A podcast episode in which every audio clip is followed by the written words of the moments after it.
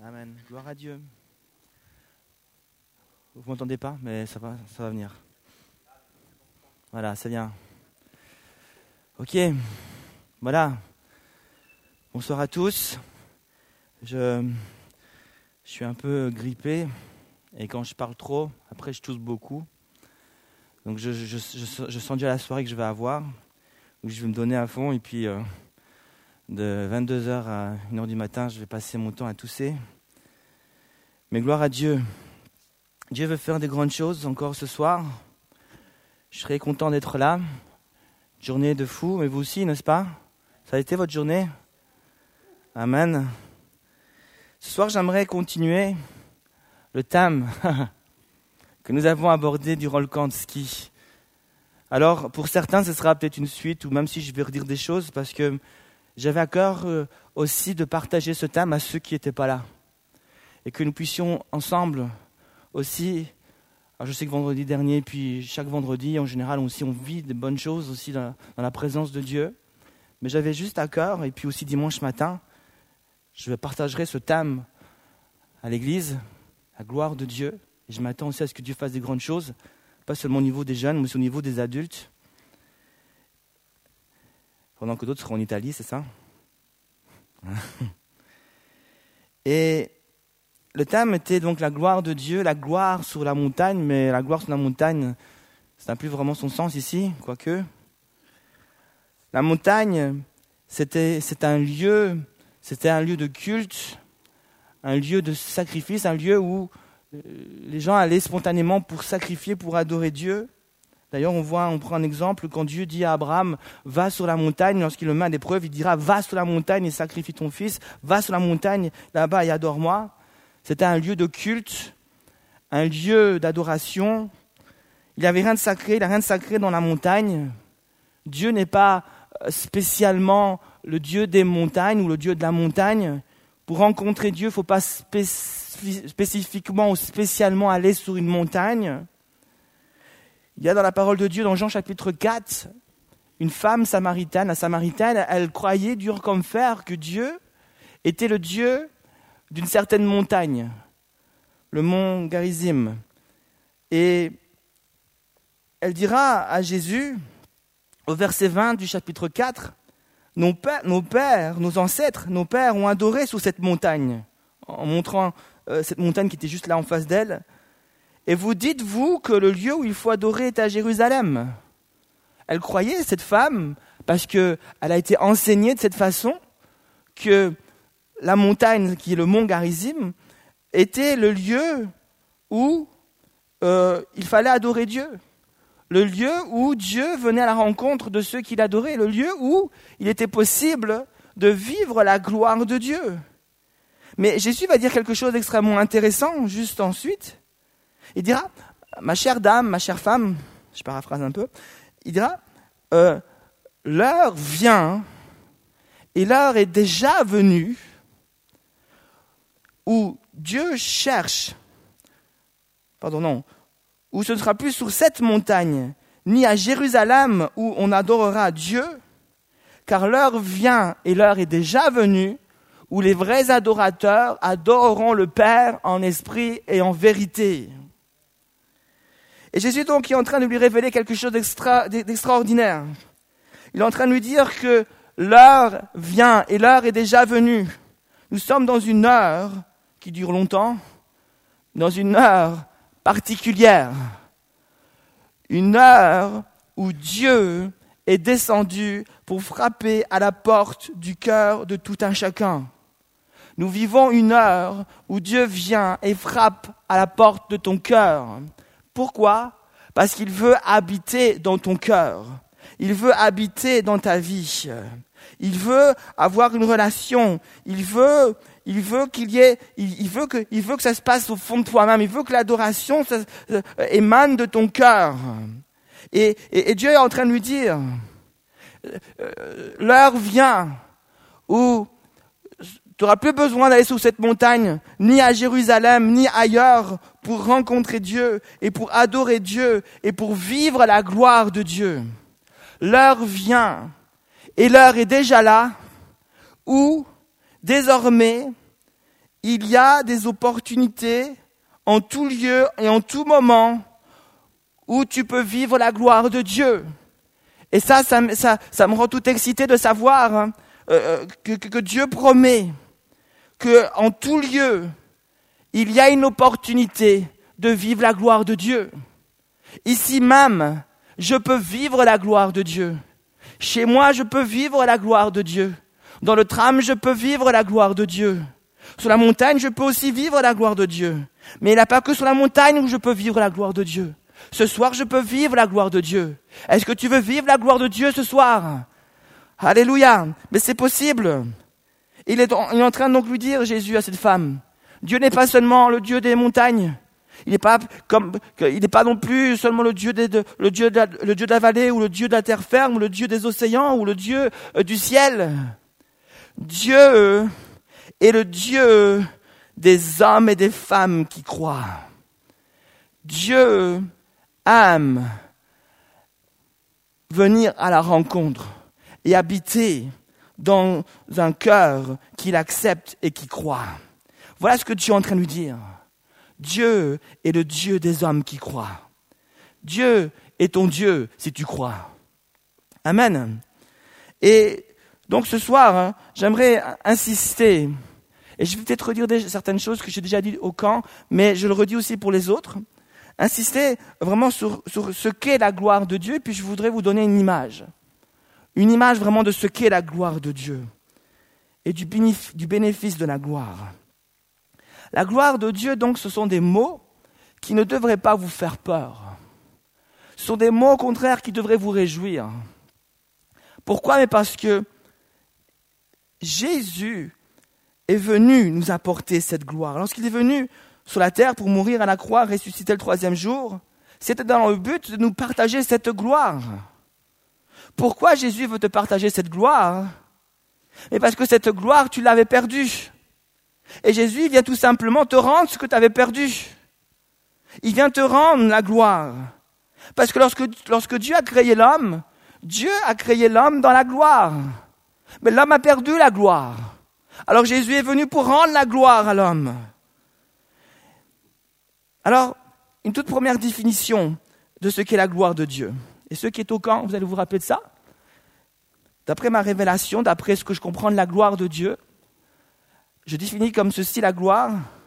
La gloire de Dieu, c'est la présence manifestée de Dieu envers ceux et celles qui croient.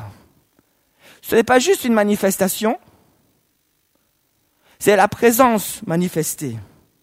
Ce n'est pas juste une présence ou la présence de Dieu, c'est la présence de Dieu qui est manifestée. La manifestation seule ne suffit pas. La présence de Dieu seule ne suffit pas. Pour que la gloire de Dieu éclate, il faut qu'il y ait la présence de Dieu qui soit manifestée. Mais pour qu'elle soit manifestée, il faut qu'il y ait la foi. Voilà la combinaison pour vivre la gloire de Dieu. La gloire de Dieu, donc, nous parle d'un Dieu qui se manifeste envers nous. Ça parle d'un Dieu qui parle, d'un Dieu qui agit, d'un Dieu qui donne ses instructions et ses directives. C'est un Dieu qui nous donne des visions, des songes. Ça nous parle d'un Dieu qui nous incite et qui nous pousse à accomplir des pas de foi dans telle et telle direction. Ça nous parle d'un Dieu qui dépose dans nos cœurs des projets audacieux à accomplir. Ça nous parle d'un Dieu qui est quotidiennement en action envers nous et, en nous et au travers de nous. La, gloire de Dieu, ce n'est jamais un Dieu figé, un Dieu qui bouge pas, un Dieu qui parle pas. Le prophète Esaïe dira, et c'est Dieu qui parle au travers de lui, dira, je suis Dieu, je ne suis pas une statue. J'ai des yeux, mais je vois. J'ai des oreilles, mais j'entends. J'ai une bouche, mais je parle. Je ne suis pas comme une statue. Je suis un Dieu vivant. Et Dieu est vivant. Et Dieu a une bouche et il veut te parler. Et Dieu a des yeux et il te voit. Et Dieu a des oreilles et il veut t'écouter. Et Dieu a, des mains et il veut agir et te toucher au plus profond de ton cœur. Dieu est un Dieu vivant. Pourquoi le monde, le monde, a l'impression que Dieu est comme une statue Pourquoi le monde a l'impression que Dieu est un Dieu figé, que Dieu est un Dieu lointain, que Dieu est un Dieu indifférent? Avant, je parlais aussi comme ça. Je disais, mais Dieu n'existe pas. J'ai pas l'impression qu'il existe. S'il existait, il agirait dans ma vie, je, ressentirais sa présence. Si Dieu existait, ben, le monde ne tournerait pas comme ça. Si Dieu, euh, si Dieu existe vraiment, pourquoi je ne le vois pas? Je parlais comme ça avant. Alors, la question est, est-ce que c'est juste de fonder notre foi sur une impression ou encore sur ce que je vois ou ce que je ne vois pas. Vous savez pourquoi le monde ne voit pas, ou pourquoi le monde plutôt euh, a l'impression que Dieu est lointain? Parce que c'est exactement ce qu'il est pour eux. Il est lointain. Le monde a l'impression que Dieu est lointain parce que le monde ne vit pas la gloire de Dieu. Et tant qu'elle ne vit pas la gloire de Dieu, elle aura toujours l'impression qu'il est lointain parce que c'est exactement ce qu'il est pour eux.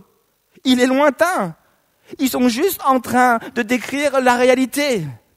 Ils sont juste en train de confirmer ce qu'ils vivent. Dieu n'est pas dans leur vie. Pour connaître Dieu, Dieu doit se manifester.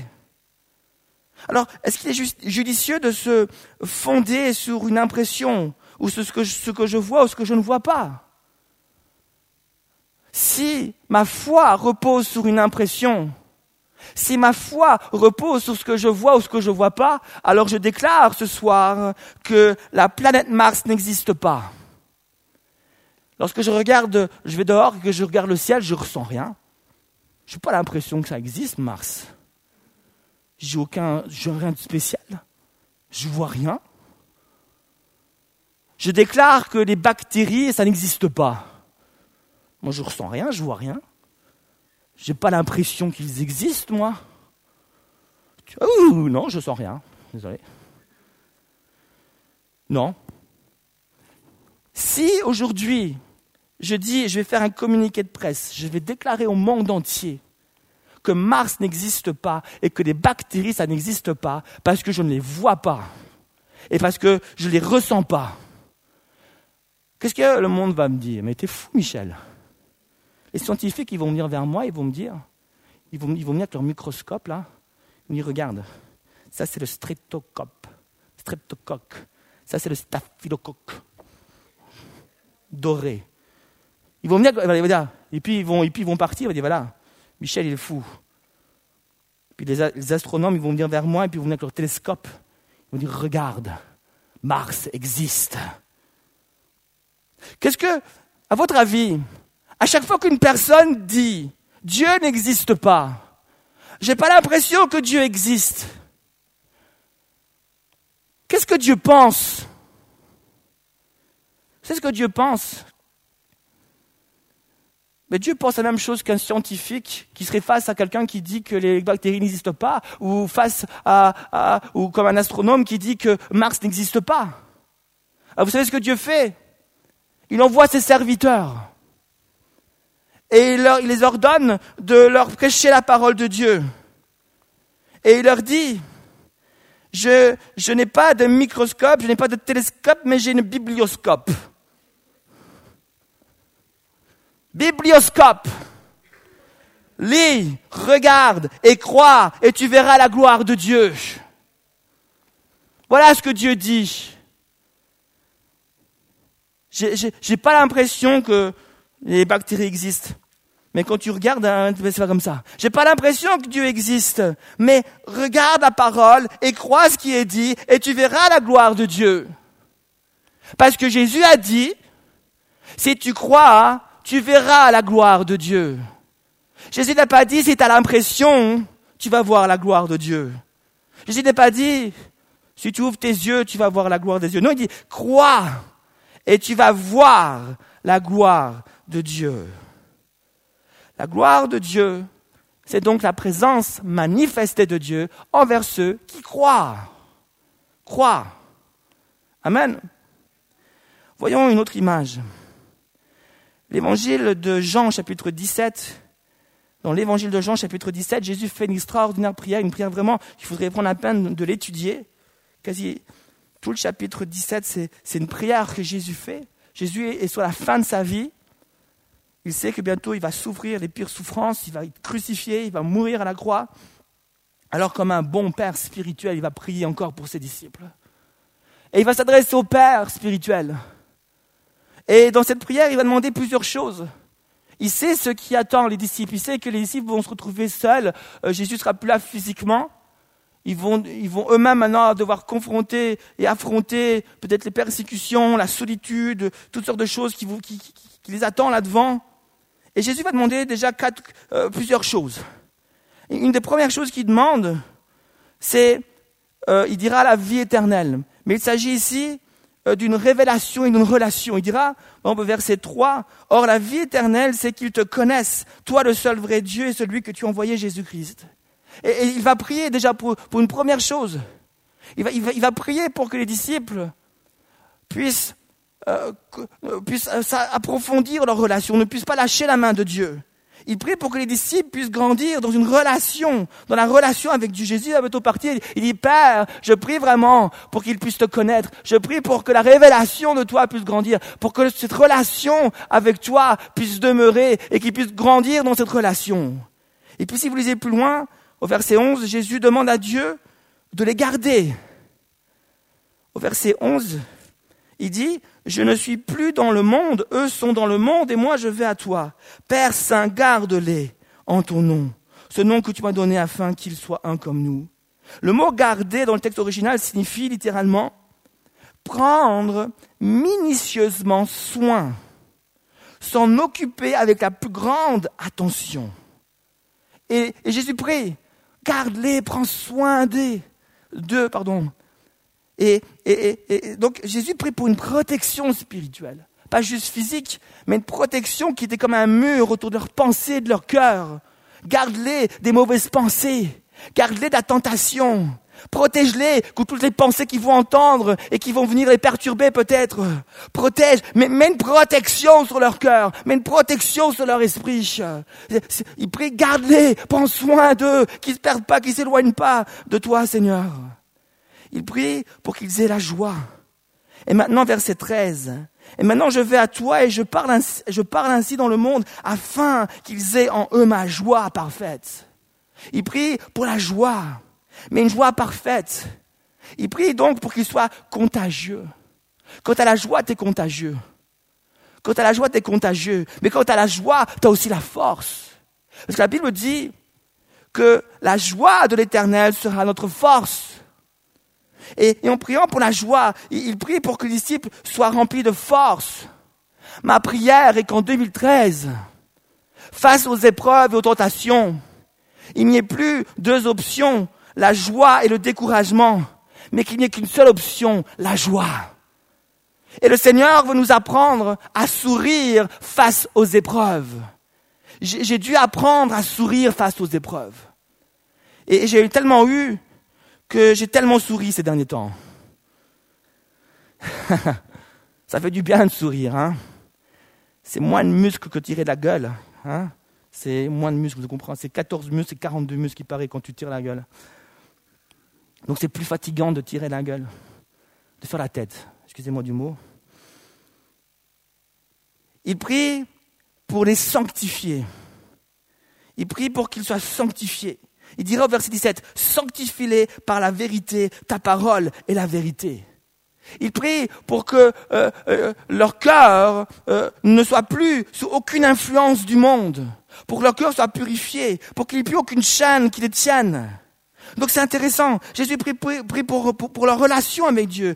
Jésus prie pour une protection. Jésus prie pour leur joie, pour qu'il y ait une contagion, une contagion pour qu'il y ait une force. Jésus prie pour leur sanctification. Prie pour, qu'il y ait quelque chose qui se passe pour, pour leur délivrance, leur liberté spirituelle. Mais ensuite Jésus continue. Il a prié encore pour une autre chose qui résume toutes les autres. Car ces quatre choses que je viens de dénoncer dépendent de cette cinquième chose pour laquelle Jésus va prier. Jésus va prier pour qu'il soit dans la gloire. Jésus va prier pour qu'il voie la gloire, la même gloire qu'il a lui-même vue au verset 24. Père, je veux que là où je suis, ce que tu m'as donné soit aussi avec moi, afin qu'il voie ma gloire. La gloire que tu m'as donnée parce que tu m'as aimé avant la fondation du monde. Quel est le désir le plus profond de Jésus pour toi? C'est que tu te tiennes dans la gloire du Père, que tu contemples sa gloire et que tu vives la gloire. Car Jésus sait que si tu es dans la gloire, il va y avoir la, joie, il va y avoir la force, il va y avoir le sourire de Dieu sur ta vie, il va y avoir, euh, euh, il va y avoir euh, cette relation, tu vas grandir dans cette, dans cette relation, cette révélation avec Dieu. Il va y avoir la sanctification, la délivrance, la puissance de Dieu qui va agir dans ta vie. La gloire, la gloire, c'est ça, c'est le médicament qu'il faut. Jésus veut te donner ce médicament ce soir. La gloire de Dieu. Jésus disait, je ne fais rien sans avoir vu le Père le faire auparavant. Tout ce que Jésus faisait, il le faisait parce qu'il avait vu le Père le faire. C'est la gloire. Il voyait Dieu agir. Et dans la gloire, c'est voir Dieu agir, c'est voir Dieu se manifester. Nous pouvons donc affirmer ce soir. Et, c'est un peu ce que Jésus demande. Jésus est en train de demander que ses disciples soient revêtus de la gloire. Et j'aimerais vraiment vous laisser, laisser cette image de la gloire. La gloire est un vêtement. La gloire est le vêtement de l'enfant de Dieu. La gloire, c'est ton vêtement. Quand il fait froid, tu t'habilles chaudement. Mais n'oublie pas de te revêtir de la gloire. Quand il fait chaud, tu t'habilles un peu moins chaudement. Mais n'oublie pas quand même de, mettre, de te revêtir de la gloire. En tout temps, sois revêtu de la gloire. Que s'est-il passé dans le jardin d'Éden? J'arrive à la fin de mon message. Que s'est-il passé dans le jardin d'Éden? Avec Adam et Ève La Bible dit qu'Adam et Ève ont, ont péché. Et parce qu'ils ont péché, que s'est-il passé? La gloire les a quittés. Romains 3, 23 nous dit, tous ont péché et sont privés de la gloire. Donc lorsqu'ils ont péché, la gloire les a quittés. Ils ont été dépouillés de leurs vêtements. Ce qui signifie qu'avant de pécher, ils étaient revêtus de la gloire. Et quand Dieu les a créés, Dieu les a créés avec ce vêtement de la gloire. Et donc quand ils ont péché, ils ont été dépouillés de ce vêtement. Et que s'est-il passé? La Bible dit que soudainement, leurs yeux vont s'ouvrir, ils vont prendre conscience qu'ils étaient nus. Mais ils étaient déjà nus avant. Ils se regardaient, mais ils n'avaient pas de problème avec ça. Mais là, soudainement, leurs yeux vont s'ouvrir. La Bible dit qu'ils euh, vont avoir un sentiment de honte. Ils vont avoir honte. Et, ils vont vite se cacher. Il ne faut pas qu'elle voie mon truc.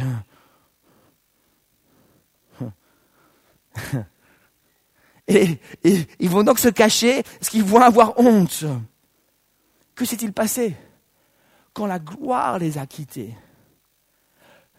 leur pensée, leur cœur a perdu de l'altitude. Tant que la gloire était là, leur pensée était centrée sur Dieu et sur la volonté de Dieu, sur Dieu et sur les rêves de Dieu, sur Dieu et sur les plans de Dieu. Tant que la gloire était sur eux, ils étaient centrés sur lui. Pas le temps de se centrer sur le je moi, sur le moi je me. Pas, pas le temps de se centrer sur les autres choses. Ils étaient tellement centrés sur Dieu qu'ils ne voyaient pas le reste. Mais alors que la gloire les quitte, soudainement leur pensée va s'abaisser au niveau de la chair. Et, la chair va agir. Les pensées vont être soumises, soumises par la puissance de la chair. Ils vont être inspirés par les désirs de la chair et par les inquiétudes de la chair. Alors que la gloire s'en va, ils vont commencer à marcher dans la puissance de la chair, selon les désirs de la chair et selon les inquiétudes de la chair. Leurs pensées et leurs cœurs vont être prisonniers par la chair.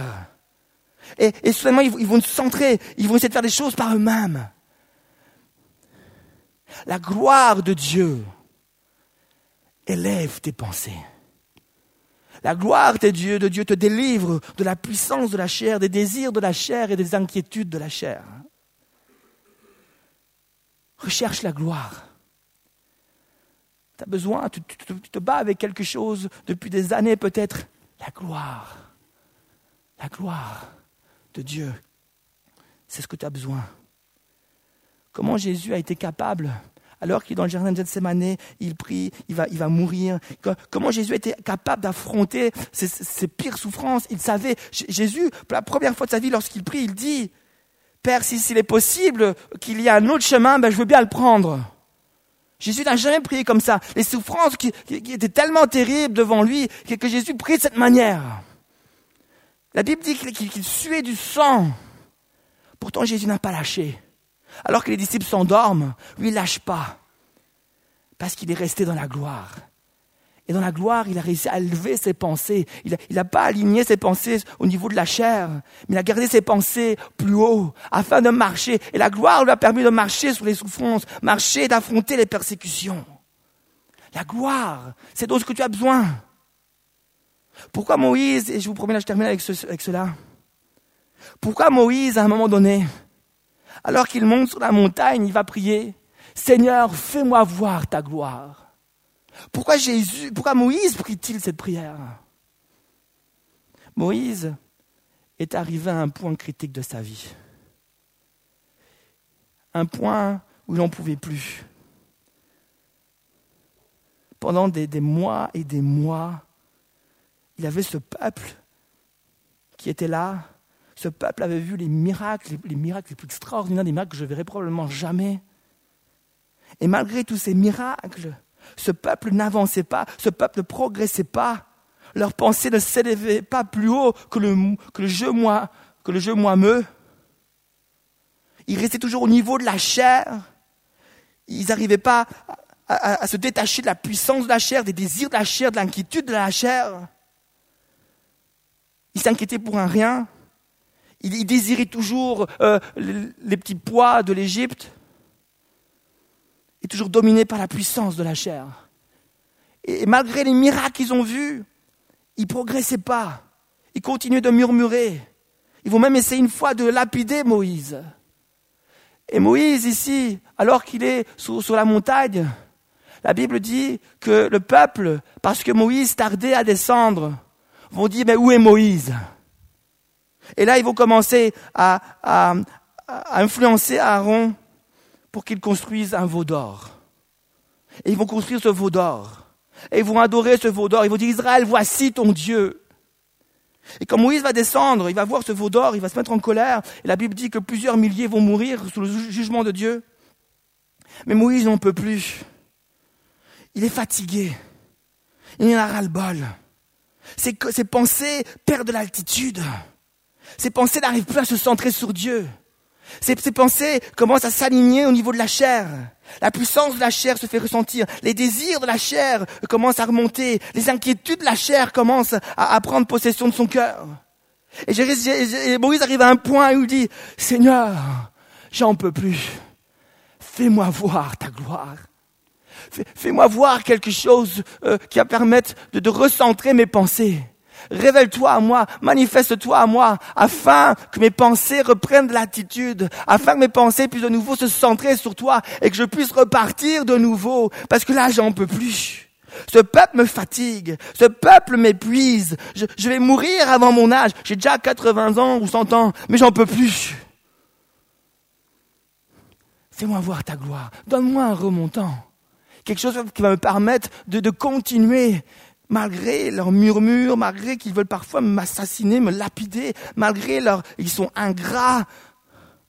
Donne-moi quelque chose qui va me permettre de continuer. Parce que c'est toi que je sers. Et, si je le fais, c'est pour toi, parce que je t'aime et je crois en toi. Est-ce que ce soir, avec moi, tu n'aurais pas envie de crier à Dieu, fais-moi voir ta gloire. Tu vois ce que je vis, tu vois ce que je connais, tu vois cette semaine que j'ai eue. Tu vois les épreuves que j'ai eues? J'ai besoin d'un remontant, Seigneur. Et je ne parle pas d'un whisky coca. Je veux voir ta gloire, Seigneur Jésus. Tu seras ivre, mais pas d'alcool, mais du Saint-Esprit. Jonas, est-ce que tu peux juste venir? On va juste au piano, s'il te plaît, merci. On va juste prier ensemble. Seigneur, fais-moi voir ta gloire. Jésus a dit, il a prié pour que ses disciples puissent voir la gloire de Dieu. Ce soir, hein, ma prière, encore une fois, c'est Seigneur, fais-moi voir ta gloire. Fais-moi voir ta gloire, ça veut dire manifeste-toi envers moi, Seigneur Jésus. Agis dans mon cœur, agis dans ma vie, touche-moi. Là où la chair prend le dessus, fais éclater ta gloire. Là où il y a des désirs qui ne sont pas des tiens, fais éclater ta gloire. Là où il y a des inquiétudes, fais éclater ta gloire. Parce que j'en peux plus, Seigneur. Je suis fatigué, Seigneur, parfois. Je suis fatigué parfois avec ces journées qui n'en finissent plus. Puis moi-même, des fois, je suis fatigué dans ces bouchons qui n'en finissent plus. Je suis fatigué parfois avec même mes enfants. Je suis fatigué. Seigneur Jésus, fais-moi voir ta gloire. Et toi-même, peut-être, tu vis des semaines difficiles. Parfois, tu es fatigué avec l'école, les examens, le travail, les choses qui n'avancent pas, les inquiétudes qui viennent. Tu passes une mauvaise journée, tout le monde est de mauvaise humeur, tout le monde tire la tête. Là, il n'y a rien qui va. Tu te bats avec quelque chose dans ton cœur depuis des années. Il n'y a rien qui se passe. Seigneur, je suis fatigué. Fais-moi voir ta gloire. Je me bats avec une routine qui est là. Seigneur, je ne veux plus la routine, je veux la gloire. Saint-Esprit, viens. Souffle ce soir encore, Jésus, dans nos cœurs et dans nos vies. Seigneur, c'est ma prière. Fais-moi voir ta gloire. Seigneur Jésus, non seulement fais-la moi voir, fais-moi la voir, Seigneur Jésus, mais que je puisse y demeurer et que je puisse y rester. Je veux la voir, mais je veux y rester, je veux y demeurer. Saint-Esprit, souffle ce soir encore.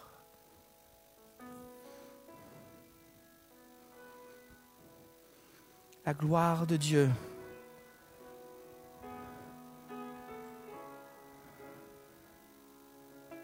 La gloire de Dieu, c'est ta fiancée.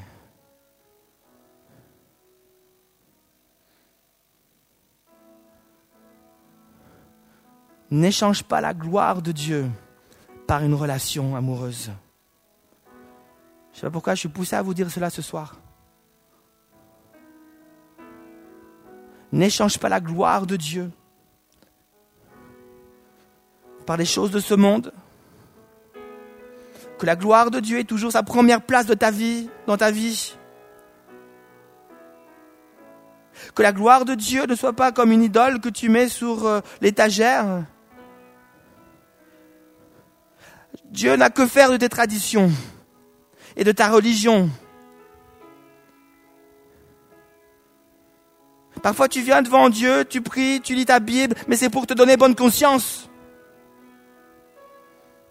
Quand tu pries, fais-moi voir ta gloire. C'est comme si tu disais à Dieu, Seigneur, je prie, mais j'arrête maintenant de prier et je te laisse parler dans ma vie. Je te laisse me dire des choses. Je te laisse toucher mon cœur. Je te laisse me conduire et me diriger. Je te laisse, Seigneur Jésus, tracer un chemin devant moi. Je te laisse me prendre par la main et me conduire et me montrer là où je dois aller et là où je dois pas y aller. Quand tu pries, fais-moi, voir ta gloire. C'est comme si tu disais, Seigneur, passe devant moi. C'est toi le maître de ma vie. Qui ce soir veut encore dire, fais-moi voir ta gloire? Alléluia. Alléluia, Jésus. Je veux voir ta gloire. Je veux voir ta gloire, papa. Viens, Jésus. Viens, Jésus. Viens, Jésus. Souffle dans le nom de Jésus. Souffle, Saint-Esprit. Alléluia. Est-ce qu'on peut se lever, s'il vous plaît, dans la présence de Jésus? Ensemble, juste un instant, on peut se lever, juste